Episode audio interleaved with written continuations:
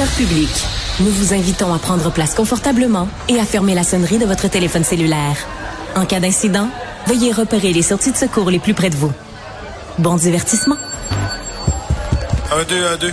OK, c'est bon, on peut y aller. Sophie Durocher. Elle met en scène les arts, la culture et la société pour vous offrir la meilleure représentation radio. Sophie Durocher. Tout un spectacle radiophonique. Bonjour tout le monde, j'espère que vous allez bien. Écoutez, j'ai écouté ou regardé et écouté au cours des dernières heures euh, un documentaire en cinq parties. J'ai écouté les trois premières parties qui m'a vraiment donné des frissons dans le dos. Euh, ça parle du diable. Ça parle du diable. Ça s'intitule Face au diable de la Côte-Nord. C'est disponible euh, dès aujourd'hui sur la plateforme Vrai. Et c'est une enquête de la journaliste Magali Lapointe au sujet d'un prêtre qui, pendant 40 ans, a fait régner la terreur des agressions sexuelles, des vols, des attouchements sur la Côte-Nord, ici même au Québec. Magali Lapointe qui est au bout de la ligne. Bonjour Magali. Bonjour Sophie. Écoute, euh, habituellement, quand on parle du diable, je suis un peu réticente, mais dans ce cas-ci, je pense que c'était normal d'utiliser ces termes-là parce que c'est en ces mots-là, avec ces mots-là, que les gens sur la côte nord parlent de Monsieur Jovenot. Euh, tu avais déjà fait un reportage dans le Journal de Montréal, le Journal de Québec. Ensuite, tu as participé à un livre sur le diable de la côte nord. Qu'est-ce qu'on apprend de plus, selon toi, avec cette série documentaire à vrai?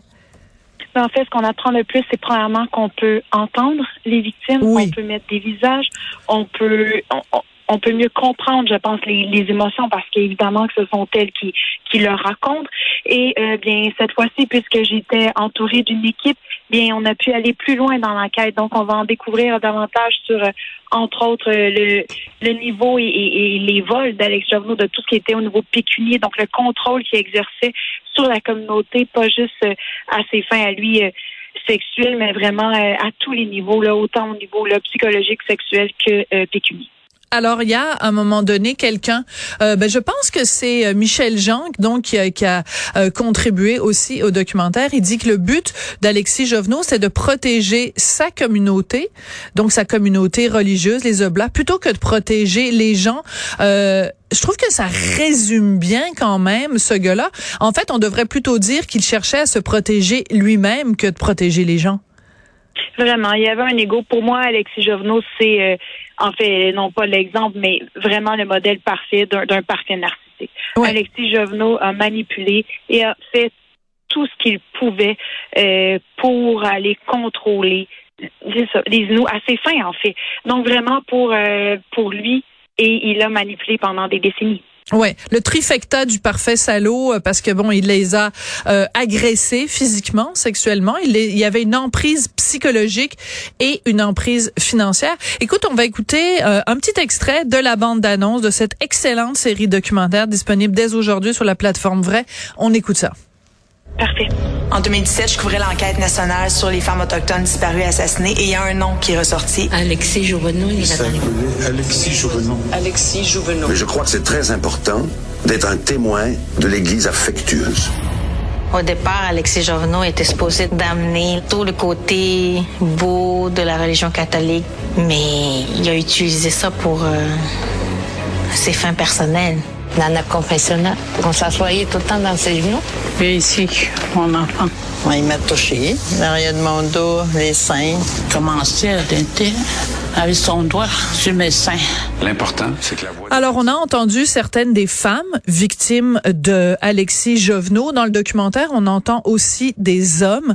Et il y a une chose, moi, qui m'a frappé, Magali, en regardant les trois premiers épisodes, c'est à quel point euh, ces gens-là, qui sont maintenant des adultes, racontent ce qui leur est arrivé quand ils étaient enfants et ils s'effondrent vraiment physiquement. Là, ils, sanglotent mm. comme si c'était arrivé la veille. Mm. Oui, et c'est là qu'on comprend que cette douleur-là et cette souffrance-là, des personnes la vivent depuis des décennies et qu'effectivement, jamais ou presque en tout cas, ils ont pu en parler ou mm.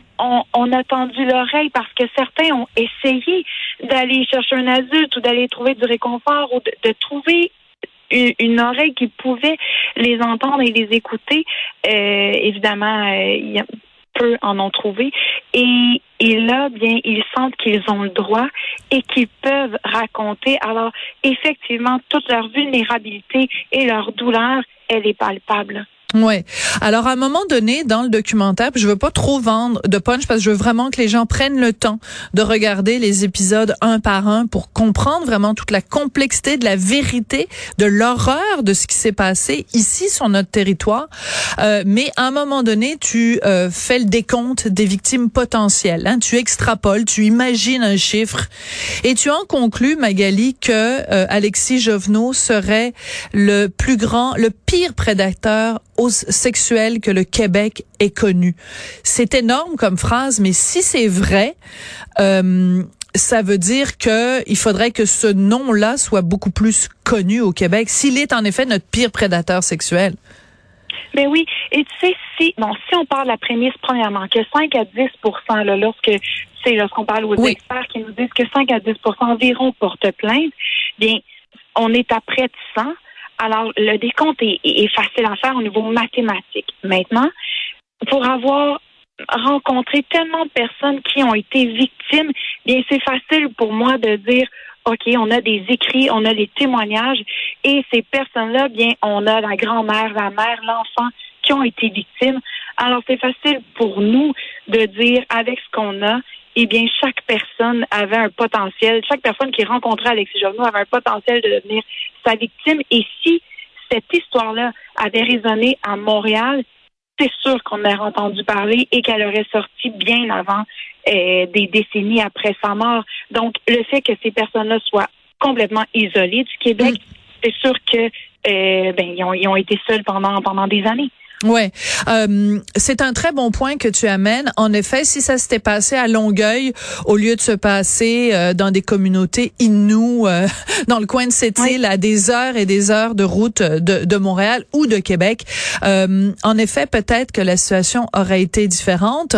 le fait aussi qu'il s'en soit pris majoritairement à des à des communautés autochtones, donc les Inuits, mais aussi il a fait des victimes chez les chez les blancs. Hein, c'est important de le mentionner. Il y a le témoignage très troublant d'un monsieur là qui a vraiment été euh, agressé à répétition. Euh, donc, il faisait pas de distinction, hein, des femmes, des hommes, euh, des enfants, des plus vieux, euh, des blancs, des autochtones. Et je m'excuse d'être vulgaire, mais il se tapait tout ce qui bougeait. Mais exact. Et tu as tellement raison parce que encore là, ce qu'on voit souvent, le profil d'un prédateur, c'est souvent bon un agresseur qui a une clientèle. Oui. C'est des jeunes garçons, des jeunes filles, des adolescentes. Lui pouvait passer de la femme mariée au jeune enfant, à la personne euh, qui, qui, peu importe, avec 15 ans, ou à la personne homosexuelle, peu importe. Alexis Jovenot n'avait ni clientèle, ni sexe, ni âge. Tout le monde pouvait être vraiment une proie d'Alexis Jovenot. Ce qui est absolument terrible et vraiment je dois rendre hommage à toi, ton travail bien sûr Magali et à tous ceux qui ont collaboré euh, au, documentaire parce que vous êtes allé sur place à Unamenchipu, vous êtes allé à Pakwashipi, euh, vous avez euh, vraiment fouillé, tu étais accompagné de la cinéaste Janie Bellefleur Caltouche. Euh, c'est vraiment un travail de d'enquête.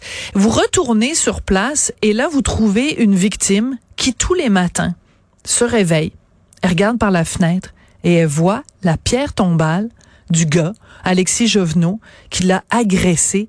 Et sur sa pierre tombale de ce gars-là, c'est écrit Notre Père à tous pendant 40 ans. Moi, je ne sais pas comment cette femme-là fait pour vivre avec la pierre tombale de son agresseur devant ses yeux tous les matins. C'est Sophie, là, tu fais juste me le dire, j'ai encore des frissons. Moi, Pierrette, elle s'appelle Pierrette, cette femme. Et bon, j'ai entendu, j'ai vu, j'ai serré dans mes bras Pierrette. Cette femme-là, pour moi, est vraiment, ben, vraiment une femme qui a une résilience, je veux dire, qu'on a, en tout cas, que, peu de gens ont.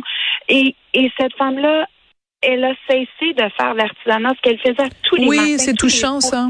Oui. Vraiment, parce que, parce que c'est ce qu'elle aime faire. Et bon, elle se réalise. Et à un moment donné, lorsqu'elle elle a parlé pour la première fois, eh bien, elle, elle ne voulait plus faire l'artisanat parce que lorsqu'elle travaillait, eh bien, elle voyait justement la pierre tombale. Donc, elle a cessé pendant des années de se réaliser le peu qu'elle pouvait se réaliser euh, parce qu'elle le voyait. Donc, elle, elle voit son agresseur et, et elle me dit, lorsque je lui demande, est-ce que tu aimerais ça qu'on enlève la pierre tombale? Qu'est-ce que tu aimerais? Eh bien, encore là, on la sent si fragile. Elle dit, je, ne le sais pas, mais elle verse une larme parce que ben parce qu'elle, c'est sa vie. Et dans les communautés, on peut pas déménager comme nous, là. C'est nous, euh, notre voisin, peu importe, on met la pancarte, on déménage, c'est fini. Pas eux. Eux, ils peuvent pas déménager comme ils veulent. Donc, elle, elle habite là et elle va possiblement mourir en face de son agresseur. Donc, c'est effectivement un... Pierrette est pour moi une, une femme qui, qui est très, très, très touchante et son témoignage pour moi est très troublant. Oui, tout à fait. Euh, il faut saluer, hein, parce que je saluais les gens qui ont fait le documentaire, mais ceux et celles qui ont accepté de témoigner à visage découvert, euh, de partager leur histoire avec nous. Il faut vraiment leur lever notre chapeau parce que ça prend un courage absolument euh, énorme. Je veux euh, pas te laisser aller, Magali, sans parler d'un élément qui est, selon moi, central. Alexis Jovenot, il a pu faire tout ça parce qu'il était en mission et donc il était envoyé par les Oblats, par l'Église catholique pour euh, faire sa mission. Euh, et sous le couvert de je suis un prêtre, donc je représente Dieu, il s'est permis ces exactions-là. Euh, et aussi les gens avaient confiance en lui. Il était considéré comme un Dieu dans la communauté. dans quelle mesure on, on commet ou on a commis au Québec les pires horreurs au nom de la religion ou en se cachant derrière la religion? En fait, oui. Alexis Jovenot, euh, c'est tu sais, ces histoires-là, encore là, au Québec, on a entendu là, des prêtres qui avaient agressé au nom. Tu sais, il y avait finalement toute la latitude pour, agresser parce que, ben, parce qu'il était roi et maître. Mais imaginez, en plus qu'il était roi et maître, il était envoyé. Donc, c'est un missionnaire qui, bon, dans leur définition de missionnaire, ce sont des, des personnes qui se donnent, qui vont vivre que de subsistance, blablabla. Euh, et Alexis Jovenot a réussi vraiment à leur faire croire, il parlait la langue.